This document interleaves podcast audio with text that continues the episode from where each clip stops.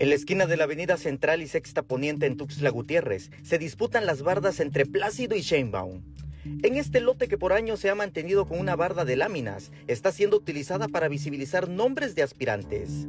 Sin embargo, es notorio que ahí donde se había colocado el nombre de la jefa de gobierno de la Ciudad de México, Claudia Sheinbaum, fue cubierto con pintura para eliminarlo. Así luce.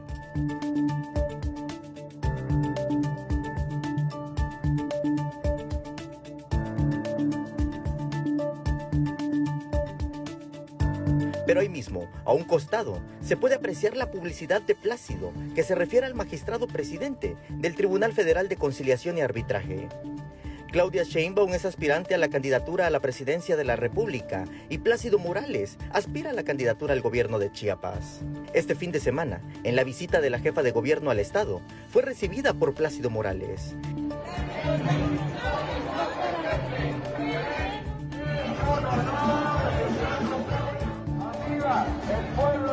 Samuel Revueltas, Alerta Chiapas.